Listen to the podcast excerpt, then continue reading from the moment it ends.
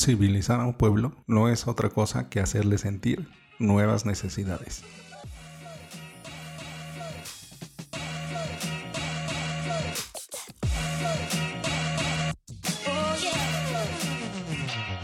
Hola, ¿qué tal? Bienvenidos a Ventaja Podcast, el podcast en donde hablamos de principios, estrategias y tácticas para los negocios tradicionales, online y startups. El día de hoy vamos a hablar acerca del consumo. Si tienes alguna duda o comentario, entra a ventaja.com.mx diagonal contacto y házmelo llegar por medio del formulario.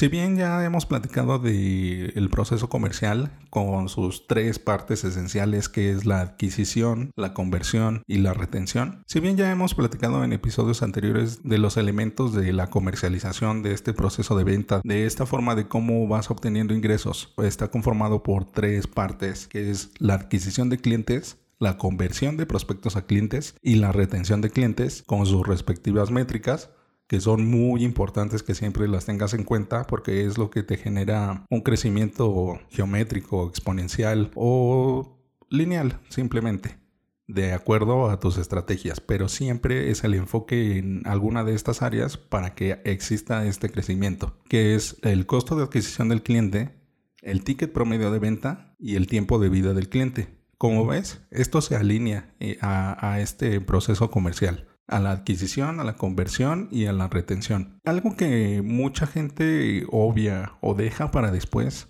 es este proceso de consumo. Este asunto de estar consumiendo, que de estar usando lo que compraron. El mayor rush y la mejor forma de sentirse bien es consumir, es comprar, ya que consumir se vuelve algo secundario y justo esta es nuestra gran oportunidad para poder hacer crecer nuestro negocio. El uso correcto de lo que de los productos o servicios que vendemos. Y es que es más fácil retener a un cliente. De hecho, te cuesta de 6 a 7 veces más conseguir uno nuevo, o sea, más que retenerlo. Es decir, que por cada dólar que te gastes en la retención de un cliente, te estarías gastando de 6 a 7 dólares para conseguir uno nuevo. Por eso es tan importante el consumo. Además te ayuda a las otras fases, o sea, no solamente a la retención también a la conversión y a la adquisición. Y vamos a platicar de algunas estrategias para incentivar este consumo. La primera que tienes que tener muy en cuenta es la primera victoria. Esta primera victoria sucede en este primer consumo, la primera vez que se vuelve cliente con este producto o servicio que le has vendido. Y la primera victoria se refiere a que establezcas procesos, sistemas que incentiven el uso de tu producto o servicio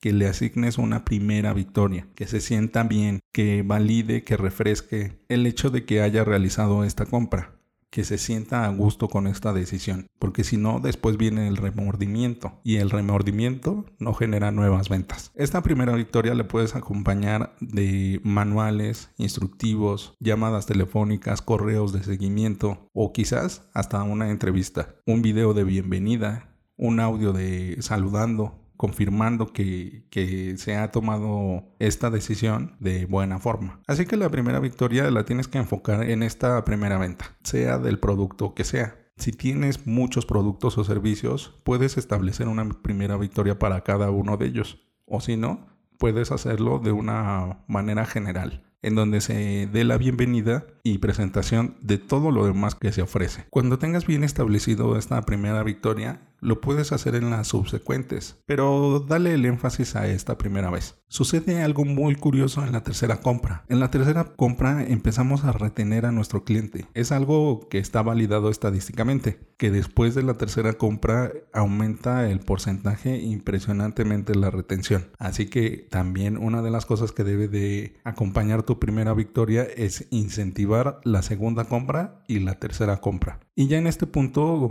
debería de estar muy bien etiquetado este cliente y no ser simplemente un avatar.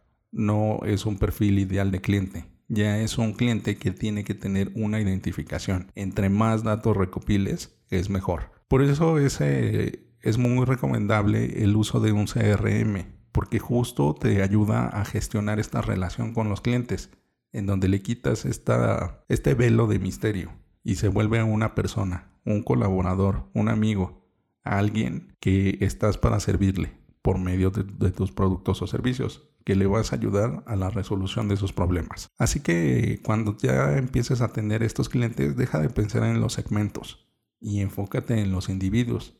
Genera un ID único que te acompañe en cada uno de sus pasos en la post jornada del cliente. Si ya se convirtió de prospecto a cliente, entonces lo que debes de hacer es convertirlo de cliente a promotor, que comparta sus experiencias con sus amigos, con sus conocidos, que genere muy buenas referencias de lo que te ha comprado, de lo que te ha consumido. Y a partir de este momento empieza a considerar un programa de puntos, de lealtad, para que con cada una de sus compras genere puntos que le generen beneficios y así pueda permanecer más tiempo contigo. En el programa de puntos es bastante importante establecer qué es lo que se va a ganar el cliente con cada una de sus compras. No es lo mismo comprar un producto pequeño que un producto grande, un producto barato que un producto caro. Así que cada una de estas compras tiene que tener distinta generación de puntos. Y estos puntos se deben de cambiar no solamente por tus productos o servicios. Puedes generar alianzas, ya sea con tus otras marcas, con tus otros negocios o simplemente con alguien que se complemente contigo, porque así puedes ofrecer más valor sin que salgan de tu negocio. En el próximo episodio hablaremos de una táctica nueva. Bueno, metajosos, esto es todo por hoy. Antes de terminar, sigue la conversación. ¿Qué opinas del consumismo? Recuerda dejar tu comentario en tu plataforma favorita. Al darle like en iBox y YouTube y dar 5 estrellas en iTunes, ayudas a otros a encontrar el podcast. Y recuerda, rífate como los grandes.